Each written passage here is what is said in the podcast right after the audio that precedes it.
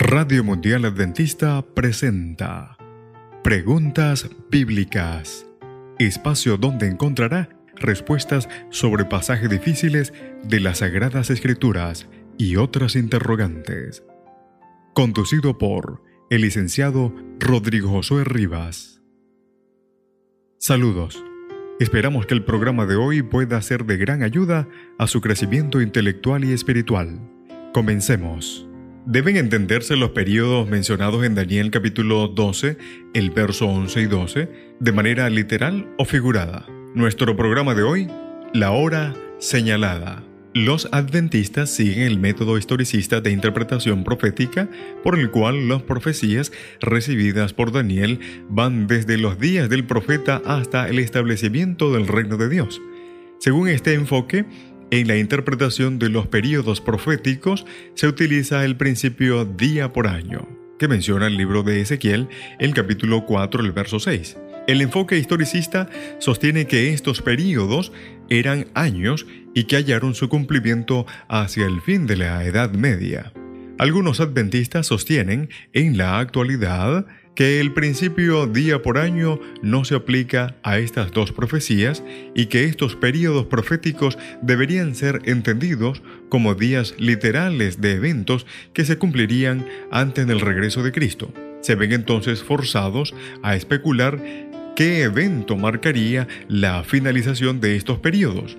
Examinaremos el contexto del pasaje para que nos oriente. Primero, hablemos del contexto inmediato y el tiempo del fin. No todo lo descrito en Daniel capítulo 12, el verso 5 al 13, está relacionado con el tiempo del fin. Por ejemplo, el sellado del libro y el incremento del conocimiento no se produce antes de ese tiempo, como lo dice el verso 4 y 9. Es también antes del tiempo del fin que el ser celestial jura por los que vive por los siglos de los siglos Así que se produce la dispersión del poder del pueblo santo y todas estas cosas llegan a su fin, como lo dice el verso 7 y 8. La purificación del pueblo de Dios se produce a lo largo de la historia y no simplemente en el tiempo del fin, como lo menciona el verso 10. Por lo tanto, es incorrecto decir que como el contexto inmediato menciona el tiempo del fin, los tiempos proféticos pertenecen a ese mismo periodo. En segundo lugar, tenemos que hablar de los periodos proféticos en Daniel. Aun si reconociéramos que los periodos proféticos se dan en un contexto en el que no hay visiones y en el que el lenguaje es mayormente literal, eso no significa que los días en sí sean literales. En Daniel, los periodos proféticos jamás son dados en forma visual. El profeta lo escucha o le son comunicados por un ser celestial. En Daniel capítulo 7, el verso 5, los tres tiempos y medio no son introducidos durante la visión, sino durante la explicación que hace el ángel de ella. En Daniel capítulo 8, el verso 14, los 2300 días dados en el contexto de una revelación en la que el lenguaje es mayormente literal. Finalmente, en Daniel capítulo 9 hallamos la profecía de las 70 semanas dados a Daniel mediante una explicación oral. En todos estos casos, el lenguaje utilizado en la interpretación de la visión es básicamente literal, pero los períodos proféticos no lo son. Son introducidos después de la visión como una información adicional, pero su contenido simbólico no se explica por completo. Esto es exactamente lo que encontramos en Daniel capítulo 12, el verso 11 y 12. Durante la presentación oral, los periodos proféticos son dados sin una interpretación detallada. Daniel es incapaz de entenderlo, pero es llevado a creer que el pueblo de Dios los entenderá en el futuro. Y por último, es necesario hablar de la conexión entre los periodos de tiempo. Los 1290 días son una extensión de los 1260 días mencionados en Daniel capítulo 7, el verso 25 y Daniel capítulo 12, el verso 7. como tiempo, tiempos y medio tiempo. La diferencia con el capítulo 12, el verso 11, es de 30 días, lo que indica que se ha agregado un mes adicional para extender el periodo, así que una práctica común en los calendarios lunares.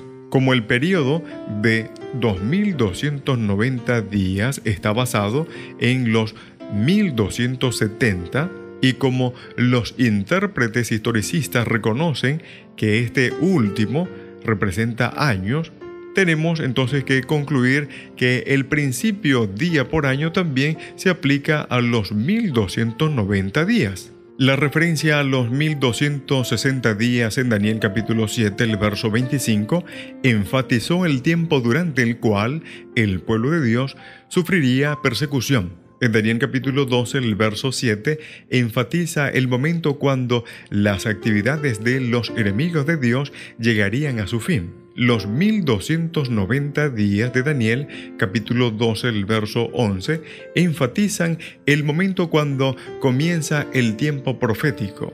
A fin de sincronizar el comienzo de la profecía con un evento específico, se extiende el período un mes más. En lugar de los 42 meses de 1260 días, ahora tenemos 43 o 1290 días. Esto permite que el ángel intérprete sea más preciso respecto del evento que inicia el periodo y de su extensión total. El tiempo profético de 1260 días se extiende entonces 45 días adicionales, lo que suma un total de 1335 años proféticos, basados en el principio día por año. En conclusión, estos dos periodos son extensiones de un periodo profético bien establecido, por lo que deberían ser interpretados de manera simbólica en forma consecuente con el resto de la profecía. Que el Señor te bendiga. En la producción, Pastor Ángel Manuel Rodríguez. Preguntas Bíblicas fue una presentación de Radio Mundial Adventista.